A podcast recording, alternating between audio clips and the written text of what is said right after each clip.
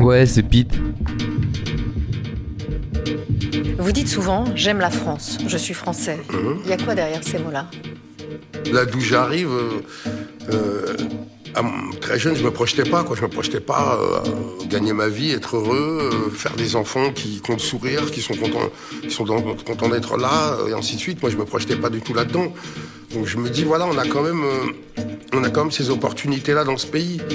Malheureusement, euh, monde ne le sait pas. J'ai eu une enfance qui fait que moi, je, me suis construit tout seul et que je continue à me construire tout seul, quoi. Donc, euh, jugez-moi comme vous l'entendez, mais euh, ça me passe un peu au-dessus de la tête, quoi, parce que j'ai j'ai mes propres problèmes à régler. C'est déjà, c'est déjà pas mal. Bah souvent, une personne qu'on va décrire comme intelligente, c'est une personne qui a la qualité de penser comme nous. Je pense qu'il y a aussi un biais d'autocomplaisance qui fait qu'on va considérer comme intelligent ce qui nous ressemble ou ce qui correspond à ce que nous pensons. Pour moi, l'intelligence, c'est la capacité à supporter la contradiction par rapport à ce que l'on pense. C'est-à-dire que si on m'oppose une idée avec laquelle a priori je ne suis pas d'accord, c'est être capable d'envisager dans quelle mesure cette idée peut être vraie. Et ne pas réagir spontanément en se disant cette personne est stupide ou cette personne n'a rien compris. Un esprit intelligent, c'est un esprit capable de se remettre en cause de telle sorte qu'il peut progresser. Et si le militantisme, c'est bel et bien le contraire de l'intelligence, je dirais que l'intelligence, c'est la capacité à pouvoir remettre en cause ce que l'on croit être vrai. Parmi les femmes de votre vie, euh, c'est Béatrice Dalle qui parle sans doute le mieux de vous. Elle est l'une de vos grandes histoires d'amour. Mhm. Elle parle de vous comme d'un homme délicat, féminin, hypersensible. C'est vrai? Bien sûr qu'elle a su réveiller des choses chez moi. Enfin, je crois que tous les gens que j'ai aimés euh, ont su réveiller mon côté féminin, mon côté si, ma délicatesse. euh. moi, j'ai appris la tendresse, pardon, euh, avec les enfants, quoi. Donc, putain, les gonzesses d'avant, je me dis qu'est-ce qu'elles ont dû vivre, en fait, tu vois. Mais, mais voilà, c'est comme ça, quoi. Donc un hypersensible se cache derrière la, la mauvaise humeur Moi, la, mauvaise humeur est mon dada. Au marché arrive, c'est le tiercé, moi, c'est ça. Euh, donc, euh, j'adore me plaindre. C'est peut-être mon côté féminin, qui sait, j'en joue beaucoup. Bah, voyons. Euh, voilà, voilà, la mauvaise foi est un muscle chez moi, enfin, et ainsi de suite. Donc, euh, voilà, je fonctionne comme ça. euh. Comme le disait la philosophe Simone Veil, quand on fait de la politique, on ne s'adresse plus à la raison, mais aux passions. La politique est une machine à fabriquer de la passion collective, disait-elle. En sociologie, on définit l'oppression comme, je cite, le mauvais traitement ou la discrimination systématique d'un groupe social avec ou sans le soutien des structures d'une société. Fin de citation. Donc, l'oppression n'est pas nécessairement quelque chose d'inscrit dans la loi.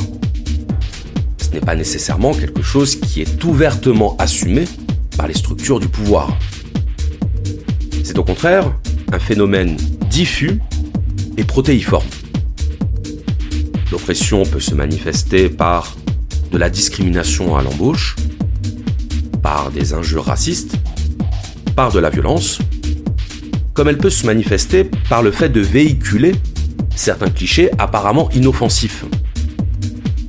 L'idée étant que l'oppression du quotidien est au fond de même nature que l'oppression organisée.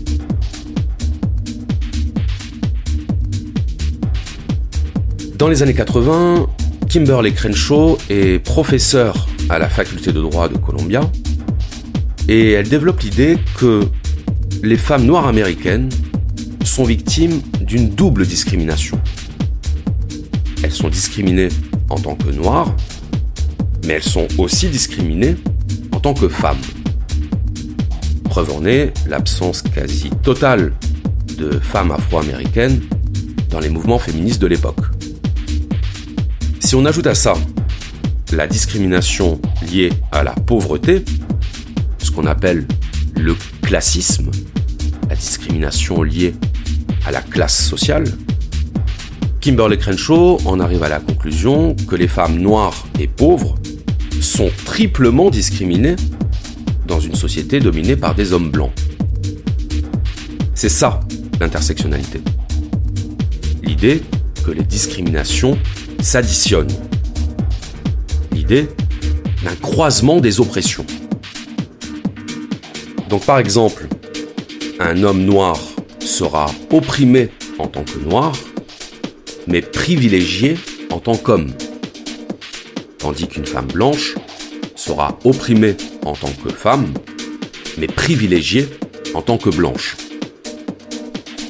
Et donc il est possible de dresser une pyramide de l'oppression. Au sommet de la pyramide, les privilégiés. Les hommes blancs, hétérosexuels, des classes supérieures. Et tout en bas de la pyramide, les femmes de couleur, homosexuelles et appartenant au prolétariat. Ce qui pose évidemment le problème de la quantification de chacune de ces oppressions. Savoir si le fait d'être femme constitue une oppression plus ou moins importante que le fait d'être noir. Savoir si le fait d'être homosexuel constitue une oppression plus ou moins importante que le fait d'appartenir au prolétariat. Sans compter les autres motifs de discrimination, comme par exemple le handicap, ce qu'on appelle le validisme, comme le surpoids, la grossophobie. La liste n'est pas exhaustive. Et donc, selon la manière dont vous allez hiérarchiser les oppressions, vous n'allez pas arriver au même résultat. Mais dans tous les cas, et c'est là qu'on en arrive à la deuxième évolution du wokisme, une idée centrale de la pensée woke, c'est qu'il existe des groupes opprimés et des groupes oppresseurs. Des groupes discriminés et des groupes favorisés. Autrement dit, qu'il existe dans la société un système de privilèges dont les uns bénéficient et dont les autres sont exclus. Or, quelle est la catégorie qui s'accapare l'intégralité des privilèges? C'est la catégorie de l'homme blanc, hétérosexuel, des classes supérieures. Et c'est là, évidemment, que la controverse pointe le bout de son nez. On disait tout à l'heure que le wokisme était un sujet sensible. Pourquoi? Parce que le wokisme est un mouvement antiraciste et anti-discrimination. C'est un mouvement qui entend dénoncer et combattre les injustices dont font l'objet les minorités. Bon, bah ça a priori, ce n'est pas quelque chose qui est de nature à créer la controverse. Même les gens les plus intolérants, même les gens les plus réactionnaires dans leur vision de la société, sont capables de reconnaître qu'il est juste de combattre les injustices. Par définition. Mais la controverse arrive quand il s'agit de désigner les auteurs de ces injustices, c'est-à-dire la catégorie des oppresseurs. Partant du principe que s'il y a des opprimés, c'est qu'il y a des oppresseurs, il convient de nommer les oppresseurs pour mieux les combattre. N'oublions pas que nous sommes dans un mouvement de revendication, avec ce que ça implique en termes de conflictualité. Or, l'oppresseur ne peut être que celui qui bénéficie des normes sur lesquelles est construite la société. Dans les sociétés occidentales, la population est historiquement une population blanche. Le pouvoir a été historiquement détenu par des hommes. La norme a été historiquement l'hétérosexualité. Et les plus privilégiés ont été historiquement les riches. Et cette catégorisation sociologique de la domination, cette idée de strate de privilèges au sein de la société, ça nous conduit à un autre concept fondamental de la pensée woke, à savoir l'oppression systémique. L'oppression systémique, autrement dit, la domination structurelle. La domination ancrée dans les rouages de la société. Marx disait que l'économie représentait l'infrastructure de la société, autrement dit que la domination s'exerçait d'abord sur des bases économiques les propriétaires capitalistes sont les dominants et les prolétaires sont les dominés. Dans la vision woke, ce n'est pas seulement la position économique qui détermine le statut de dominant ou de dominé. c'est la position sociologique. Et la position sociologique comprend à la fois la race, le sexe, le statut social, l'orientation sexuelle ou encore les capacités physiques. Et donc, appartenir à une catégorie minoritaire de la société, c'est, de fait, être sous le joug d'une oppression systémique. Pourquoi? Parce que les normes en vigueur dans une société sont les normes de la majorité. Par définition. Et donc, s'écarter de la norme, dévier de la norme, c'est se retrouver en situation de minorité et donc en situation d'oppression.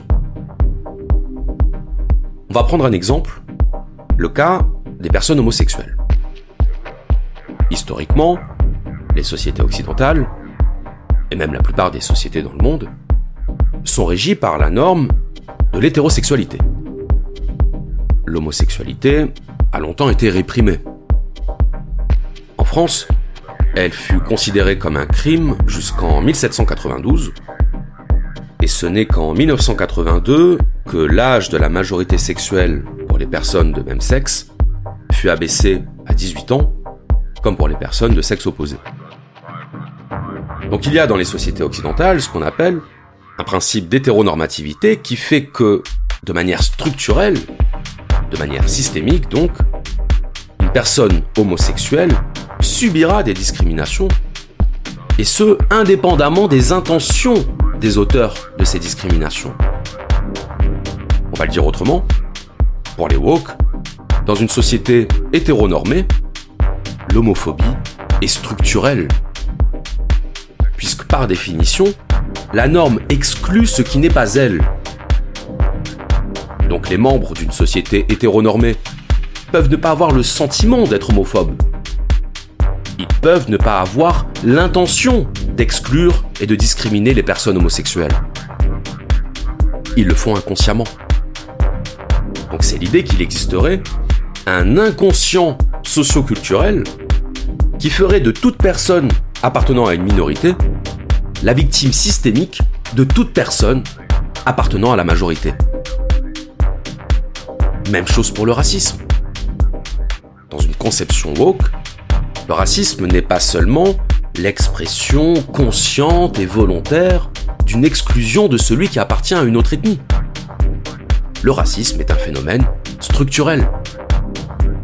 On discrimine structurellement celui qui n'appartient pas à l'ethnie majoritaire. Donc le racisme n'a pas besoin d'être conscient de lui-même pour exister. Il est une conséquence mécanique des structures normatives de la société, en l'occurrence des sociétés où les blancs sont majoritaires. Alors évidemment, pour bon nombre d'entre nous, Français du XXIe siècle, cette vision de la société, cette vision des catégories sociologiques au sein de la société, eh bien, elle tranche un peu avec notre conception historique de la société. Pour le dire simplement, c'est une pensée qui nous choque. Et pourquoi elle nous choque? Elle nous choque à deux niveaux. Elle nous choque un premier niveau parce que nous savons que l'oppression n'est pas systématiquement exercée par la majorité. Marx est un penseur qui a bien montré en quoi l'oppression était exercée par une minorité.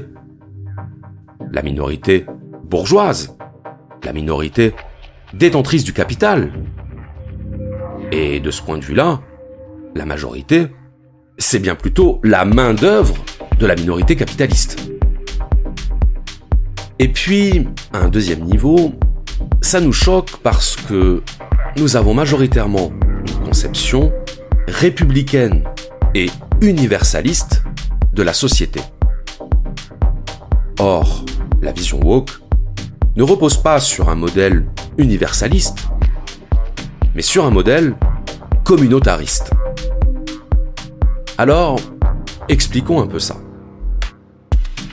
En 1789 a eu lieu la Révolution française, qui a aboli les privilèges, en tout cas officiellement, et qui a accouché du concept de citoyenneté.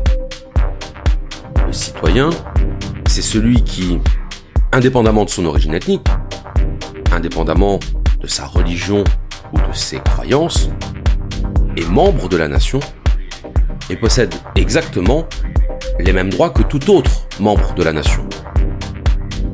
C'est ce qu'on a longtemps appelé le creuset républicain. Le fait que la République soit comme un récipient, un creuset donc, qui pouvait accueillir toute personne, d'où qu'elle vienne et quelles que soient ses croyances, dès lors qu'elle épousait le projet républicain, c'est-à-dire le projet de la fraternité entre concitoyens. Dans une république, les citoyens sont frères. Toujours sur le papier, bien sûr. Et cette fraternité transcende les appartenances identitaires et communautaires. La République ne reconnaît pas de communauté. Elle ne reconnaît que des individus. En 1905 a été instaurée la loi sur la laïcité, dite loi de séparation des églises et de l'État. Qu'est-ce que nous dit cette loi?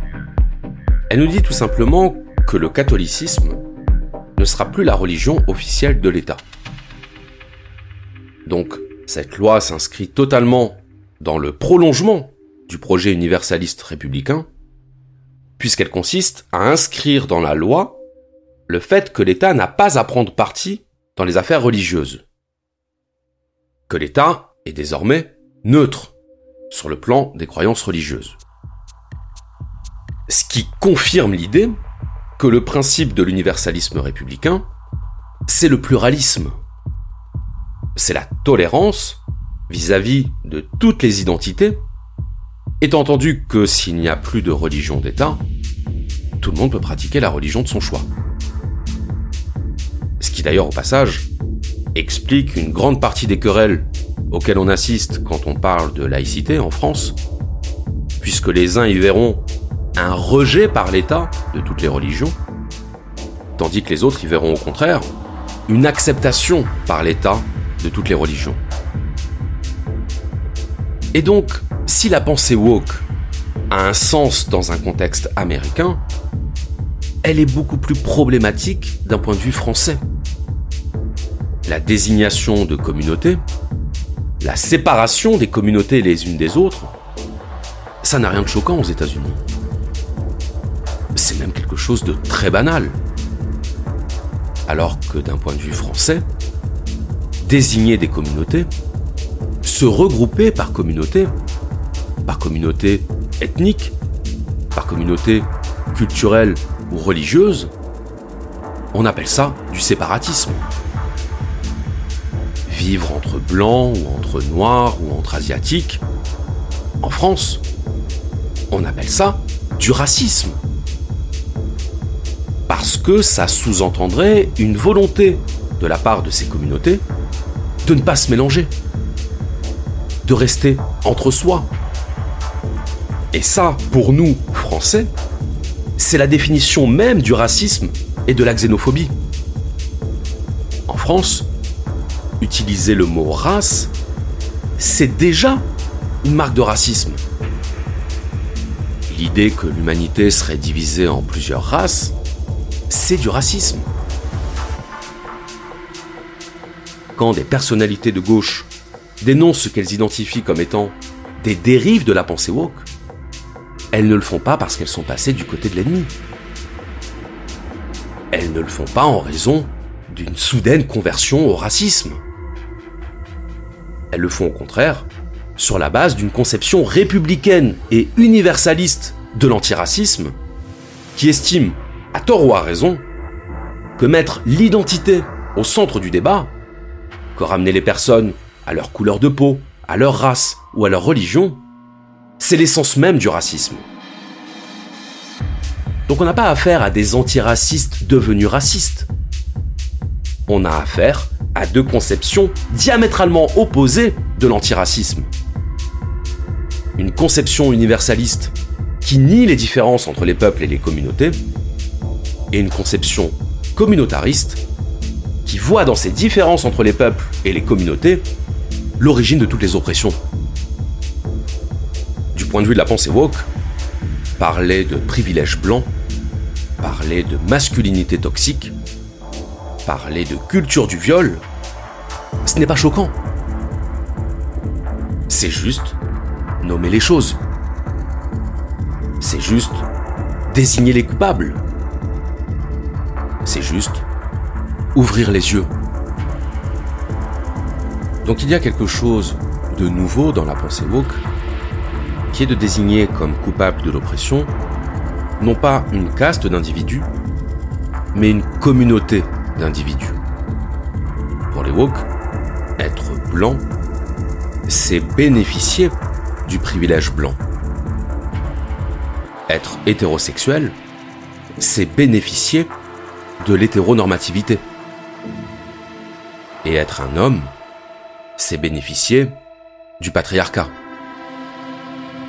La question n'est plus de savoir quelles idées on défend. La question est de savoir à quelle communauté on appartient.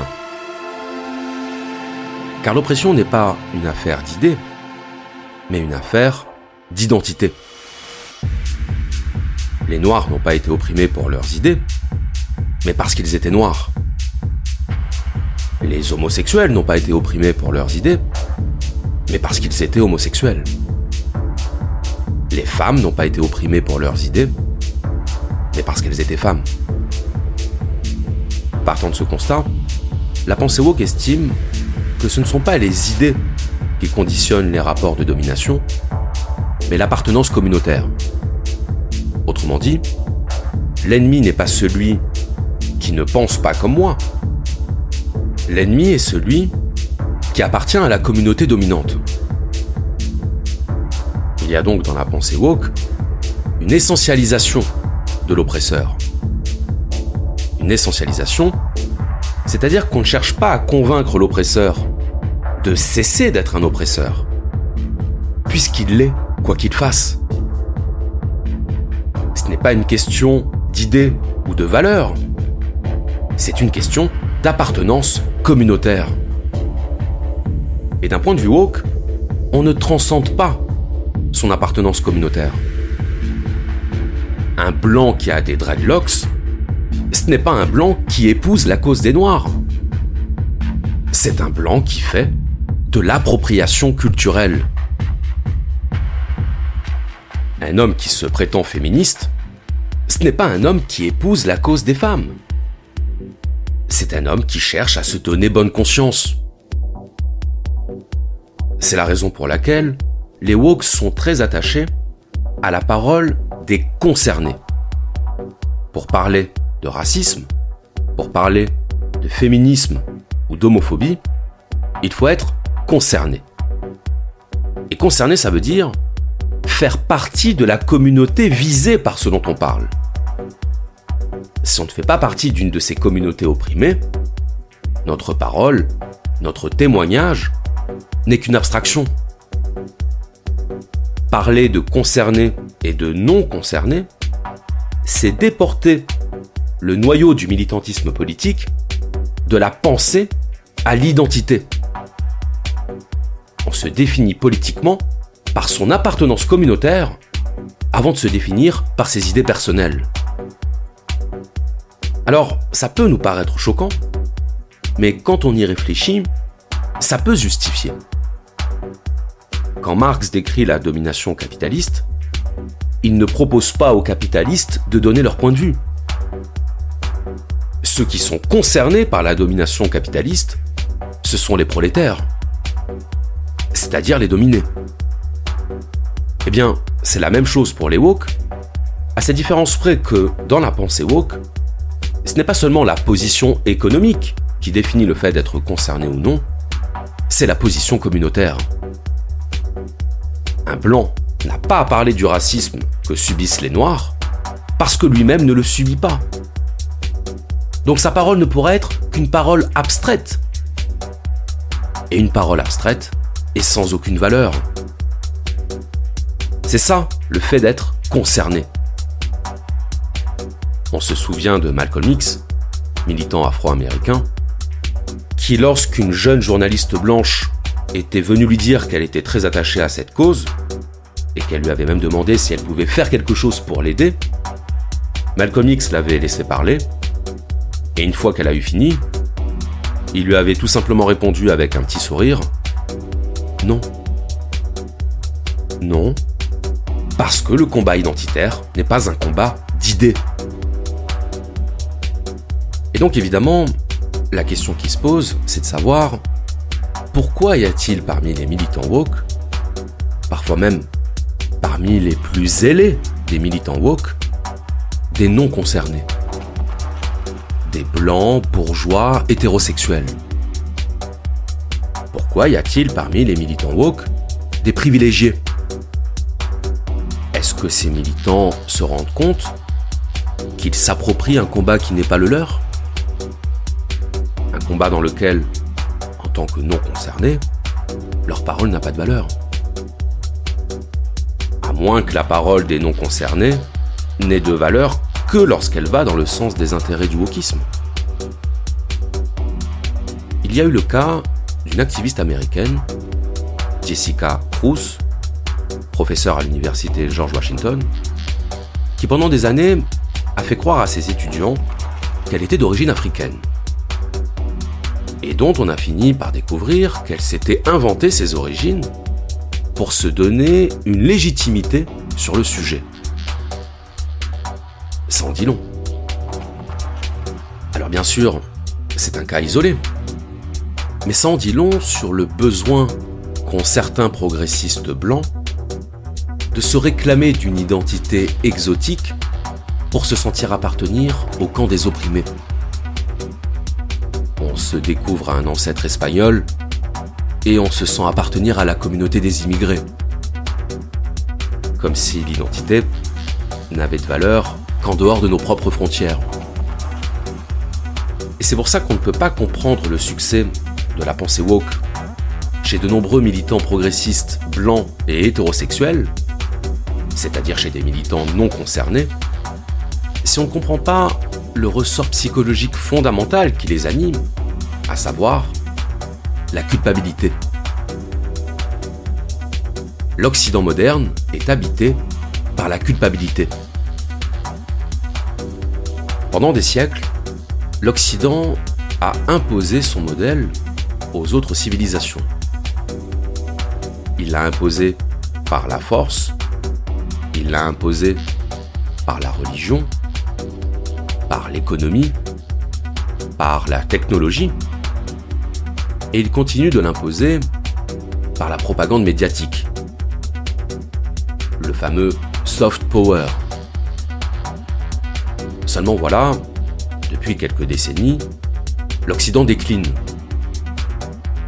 De nouvelles puissances économiques ont émergé. La Chine, l'Inde, le Brésil, la Russie. L'Occident a perdu son monopole. Et en perdant son monopole, il a aussi perdu sa légitimité. L'Occident n'est plus en position de donner des leçons au monde.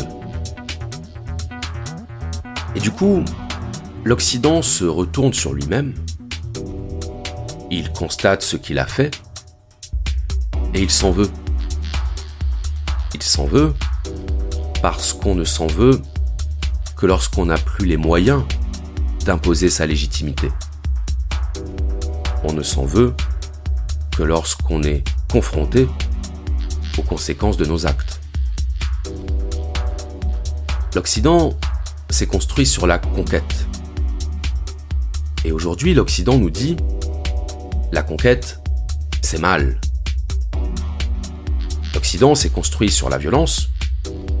Et aujourd'hui, l'Occident nous dit, la violence, c'est mal. L'intolérance, c'est mal.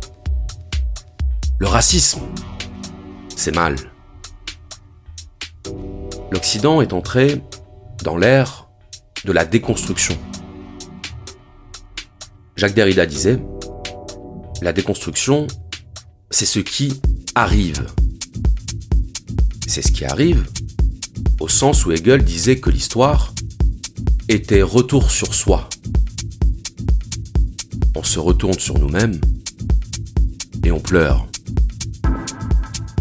pleure pour ce qu'on a fait, pour ce qu'on a fait subir, pour les fautes qu'on sait ne jamais pouvoir être réparées. Et parce qu'on sait ne jamais pouvoir les réparer, on se punit, on se châtie. La déconstruction est le produit de la conscience de soi. Et lorsque cette conscience devient mauvaise conscience, lorsque cette conscience devient culpabilité, elle devient conscience honteuse. La honte de soi, la honte d'appartenir à un Occident désavoué par le monde, un Occident mis en face de ses méfaits, et qui ne peut trouver son salut que dans la repentance. Demander pardon. Demander pardon pour l'esclavage. Demander pardon pour la colonisation. Demander pardon devant l'histoire. L'ethnomasochisme, c'est-à-dire la honte d'appartenir à un peuple, en l'occurrence l'Occident, c'est l'expression d'un désir de devenir les opprimés à la place des opprimés. C'est le désir de s'infliger ce qu'on a infligé pour se racheter une bonne conscience, pour sauver son âme. On s'incline devant celui qu'on a opprimé pour oublier le fait qu'on l'a opprimé. On inverse les rôles pour espérer rembourser sa dette. Dans l'île des esclaves de Marivaux, les esclaves deviennent les maîtres et les maîtres deviennent les esclaves. Parce que ce n'est qu'en vivant la situation de l'opprimé que l'on cesse d'être un oppresseur des militants woke blancs se retrouvent filmés en train d'embrasser les chaussures d'hommes et de femmes issus des minorités, je n'invente rien, ils expriment la mauvaise conscience de l'Occident. L'auto-humiliation comme moyen de réparer ses fautes. Tuez-moi pour ce que mes ancêtres ont fait. Tuez-moi les crimes de mon peuple. Tuez-moi parce que je suis le mal. Mais le plus ironique dans cette histoire, c'est de finalement constater que la récupération du mouvement woke par des non concernés, le fait que des occidentaux blancs veuillent se placer à l'avant-poste de ce mouvement, révèle qu'effectivement, l'occidental se mêler de tout. Que l'occidental se conçoit effectivement comme le représentant du bien et du juste. Que l'occidental est spécialisé dans l'art de faire la leçon au monde. Car même lorsqu'il est mis en accusation, il trouve le moyen de s'exprimer au nom des concernés, en épousant cause des opprimés, en intégrant le parti des opprimés, l'Occidental Walk s'approprie leur statut. Il s'engage dans une cause qui n'est pas la sienne, au nom de la solidarité et de la fraternité, sans voir que c'est d'abord un moyen pour lui de ne plus se sentir coupable. L'opprimé l'instrument de sa bonne conscience. Tumulte.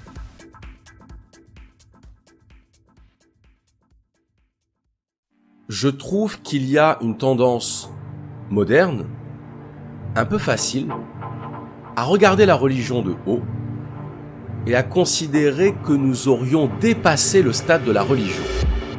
Je pense que c'est une erreur et je pense que c'est une erreur qui nous rend aveugles aux formes contemporaines de la religiosité.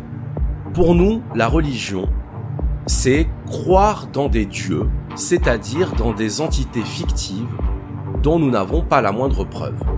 Mais on oublie que la religion ne se résume pas à ça, ne se réduit pas à ça, qu'il y a dans la religion une double dimension à la fois transcendante, c'est-à-dire verticale, de lien de l'individu à une divinité, mais aussi un aspect horizontal qui est l'aspect de la communauté religieuse. Donc une religion est un ensemble de croyances qui unifie un groupe. Et donc, si on retire une religion d'un groupe social, on retire le ciment de l'union entre les membres du groupe. Alors oui, on va dire, euh, croire dans des dieux à tête d'animaux, c'est totalement stupide, c'est totalement absurde. Oui, mais sauf que aujourd'hui, nous avons des croyances qui paraîtront tout aussi stupides et tout aussi absurdes à ceux qui vont nous suivre. Alors évidemment, par définition, on ne peut pas dire quelles sont les croyances que nous avons actuellement euh, qui vont être jugées stupides par la postérité, tout simplement parce que nous ne savons pas qu'il ne s'agit que de croyances. Mais l'histoire est faite de mille exemples qui prouvent que ce qu'on croit à un moment donné dans l'histoire est voué à être renversé. Et aujourd'hui, le simple fait qu'il y ait autant de querelles scientifiques sur la question de la matière, sur la question de la nature et du fonctionnement de la matière, ça devrait nous alerter sur le fait qu'il est fort probable que les croyances que nous avons encore actuellement sur la nature de la matière se révèlent totalement fausses dans quelques décennies. Les expériences qui ont été menées en physique quantique, et je pense à la plus célèbre de ces expériences qui est euh, l'expérience des fentes Jung, cette seule expérience prouve à quel point on ne comprend pas le fonctionnement réel de la matière. Et en l'absence d'une compréhension complète et véritable du fonctionnement de la matière, on est obligé de fonctionner sur des croyances. Je disais tout à l'heure que la matière était régie par la loi de la causalité, mais même ça, ça pourrait être qualifié de croyance dans la mesure où on a pu déterminer le fait que une cause et un effet pouvaient être simultanés. Et si une cause et un effet peuvent être simultanés, ça prouve non seulement qu'on n'a peut-être pas compris ce qu'était la matière, mais qu'on n'a peut-être pas non plus compris ce qu'était le temps.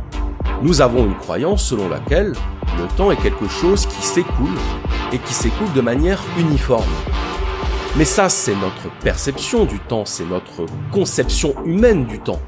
Il est tout à fait envisageable que la recherche nous permette un jour de comprendre la nature véritable du temps et à ce moment-là, on s'apercevra que notre conception du temps était une croyance. Une croyance qui paraîtra tout aussi stupide et absurde que nous apparaît la croyance dans des dieux à tête d'animaux. Donc ce que je veux dire par là, c'est que derrière la question de savoir comment les religions ont-elles fait tenir des milliers d'années, il faut éviter de projeter l'ombre de prétentions modernes qui consiste à croire que nous avons résolu la plupart des questions. En réalité, il y a une constante de l'humanité qui est que l'humanité repousse constamment les limites de sa propre ignorance et que nous sommes tous les ignorants de la génération qui va nous suivre. Il me semble que l'Occident moderne souffre quand même d'un complexe de supériorité qui nous fait regarder ceux qui ont vécu dans le passé comme des personnes qui sont nées avant l'intelligence.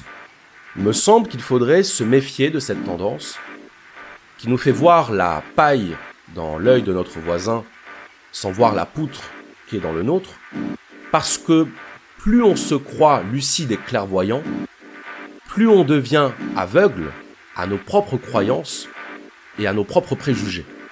Je vais prendre un exemple beaucoup plus provocateur, mais assez parlant, qui est le rapport que nous avons au règne animal. On sait qu'aujourd'hui, un mouvement se développe de lutte contre l'exploitation animale qu'on appelle l'antispécisme. Imaginez qu'un jour, on finisse par démontrer, preuve scientifique à l'appui, que tous les animaux possèdent une conscience au même titre que les êtres humains, je précise bien au même titre que les êtres humains, mais que simplement nous n'avions pas les outils qui nous ont permis de détecter l'existence de cette conscience. À ce moment-là, on regardera toutes les personnes qui mangeaient de la viande comme des cannibales. Aujourd'hui, on est à peu près tous d'accord pour dire que le cannibalisme reposait sur une conception archaïque de la vie humaine.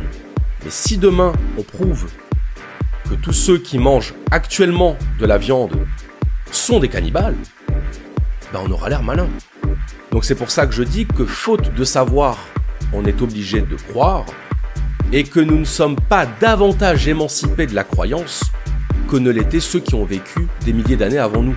Simplement, le pôle de la croyance s'est déplacé sur d'autres questions, et on regarde avec un œil un peu paternaliste, un peu condescendant, ceux qui n'avaient pas compris ce que nous avons compris depuis. Mais c'est ce même œil paternaliste et condescendant que vont porter sur nous ceux qui vont nous suivre.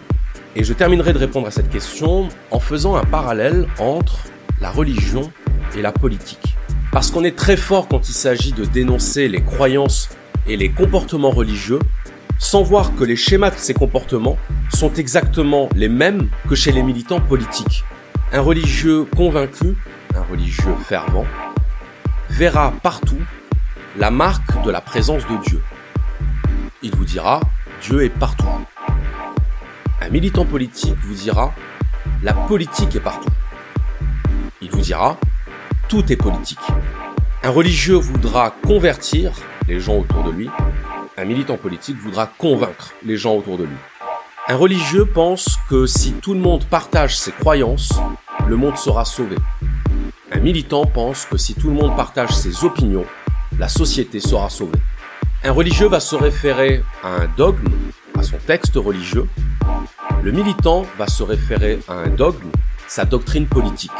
Donc dans les deux cas, on sacralise les idées, on s'interdit de les remettre en question, et on ne se demande pas si une idée est vraie ou fausse, on se demande si elle est conforme ou pas au dogme.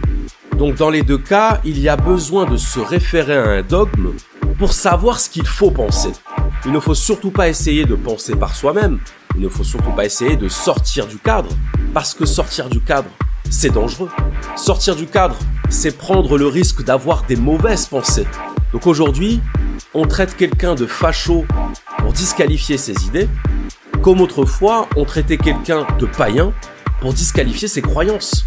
Dans les deux cas, il y a l'idée que soit on pense bien, soit on pense mal, et que si on pense mal, il n'y a pas à faire l'effort de produire une réfutation.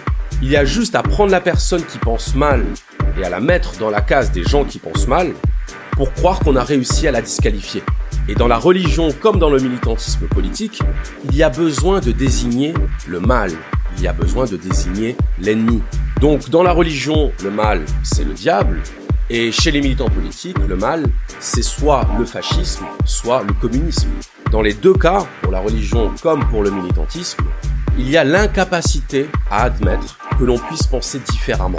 Dans les deux cas, on a les prêtres. Les prêtres, ce sont ceux qui vous livrent la bonne version, la bonne interprétation de la ligne à suivre. C'est ce qu'on appelle littéralement les querelles de chapelle, et les querelles de chapelle sont les plus destructrices. Et dans la religion, comme dans le militantisme politique, on nie la réalité quand la réalité contredit notre pensée. Donc c'est ce qui fait que le militant de droite va totalement nier les inégalités de richesse, tandis que le militant de gauche va totalement nier l'insécurité. Donc là-dessus, je suis sur la ligne de Simone Veil, la philosophe, qui disait que la politique, c'était le contraire de la pensée, parce que le militant politique ne cherche pas la vérité, le militant politique cherche à convaincre les autres qu'il a raison.